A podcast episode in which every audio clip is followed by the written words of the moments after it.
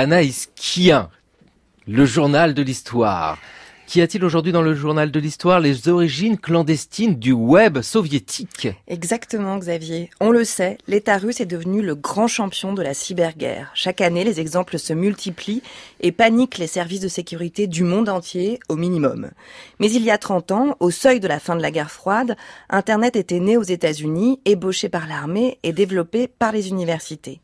A priori, le contrôle de l'information et la censure qui avait cours à l'Est n'étaient pas compatibles avec l'avènement d'un réseau libre de partage d'informations. Oui, d'autant. Alors ça, c'est étonnant parce que si on se replonge au début des années 90, personnellement, pour moi, je ne pouvais pas croire qu'en Russie, euh, avant, enfin même avant la chute de l'URSS, il y avait Internet. Je me suis dit, c'est arrivé avec l'économie de marché, avec les Starbucks, avec euh, Pizza Hut et McDo et puis etc. Non, pas du tout. C'était là avant. Exactement. C'est ce que nous raconte Kevin Limonier dans une série de message sur Twitter, repéré par l'œil de lynx de notre collaboratrice Marion Dupont. Kevin Limonier est maître de conférences en études slaves et en géographie et nous apprend que les premiers geeks soviétiques auraient peut-être contribué à saper le coup d'État de 1991 intenté contre la perestroïka, le programme d'ouverture de Mikhail Gorbatchev, alors au pouvoir. Ce qui est certain, c'est l'importance de leur contribution au sommaire du journal de Bruno Mazur le 20 août 1991.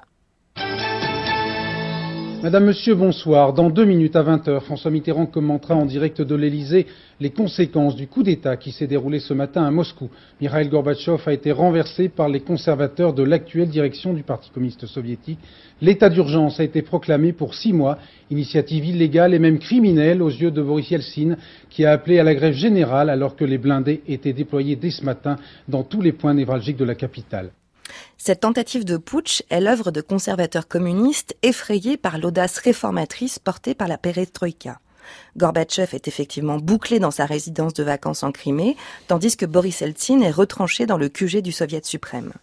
Les putschistes ont interdit toutes les communications avec le monde extérieur, la radio est réduite au silence, la télévision passe en boucle le lac des cygnes et les lignes téléphoniques internationales sont coupées, sauf une, oubliée, par laquelle un petit groupe d'internautes communique avec le monde extérieur sur les événements en cours. Ils parviennent même à envoyer quelques photos et un communiqué de résistance d'Eltsine avec la mention à imprimer et placarder massivement. Alors donc il y a un petit groupe d'internautes, mais dans un pays où tout est surveillé, où l'information est tellement contrôlée, comment on peut imaginer qu'il y a une communauté d'internautes déjà créée en URSS Kevin Limonier raconte l'histoire des premières discussions instantanées entre Leningrad et le reste du monde. Nous sommes en 1982 et à l'époque, l'Union soviétique possède un seul et unique ordinateur relié au reste du monde par un modem. Vous vous souvenez le modem? Un de ces objets euh, rangés au musée des vieilles choses juste à côté du Minitel? Oui, on se souvient même du bruit du modem. Exactement. Mais ce qui rend cette histoire amusante, c'est la personne qui y a accès. Alexis Klissov, 35 ans, biologiste, qui s'est vu interdire de séjour à l'étranger après un voyage de recherche à Harvard pour, je cite Limonier, sympathie pro-américaine présumée. Ah oui, alors oui, présumée. Donc le soupçon, euh, la spécialité euh, soviétique, un peu comme les cornichons en RDA, quoi. Klissov s'est donc vu interdire non pas les cornichons, mais ses mauvaises fréquentations.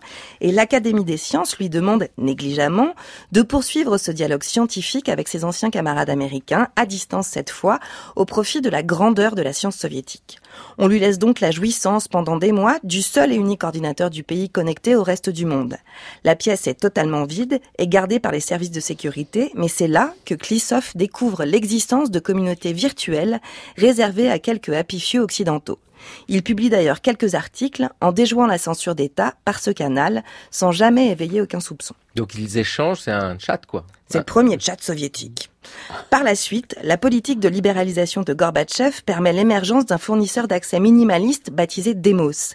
C'est cet accès, connecté à l'université d'Helsinki, elle-même plus largement connectée au reste du monde, la route est longue vers le Wild World, qui permet en 1991 à une poignée d'internautes russes soudés par une forte solidarité et un anticommunisme partagé de devenir des informateurs de choix pour les journalistes à l'Ouest. Ils se font aussi d'excellents relais pour Boris Eltsine, qui sort de ce coup d'État manqué avec l'aura du sauveur de la patrie et bientôt avec la clé des portes du Kremlin. Internet est utilisé pour la première fois en Russie comme outil de mobilisation politique. Attention. Attention, est-ce qu'il faut dire, est-ce qu'on peut dire que c'est par les internautes soviétiques que le putsch de 1991 a échoué. Est-ce que c'est possible de dire ça? Parce que quand même, ils n'étaient pas si nombreux que ça. On ne sait pas encore mesurer l'influence de ces actions clandestines, mais Kevin Limonier ouvre une piste pertinente pour comprendre les réseaux de hackers patriotes ou opposants au régime en place en Russie qui agissent aujourd'hui, puisqu'ils sont issus de cette première génération de geeks soviétiques. Vous pouvez retrouver l'article complet de Kevin Limonier qui est disponible sur DeepLeweb et accessible depuis la page du Journal de l'Histoire.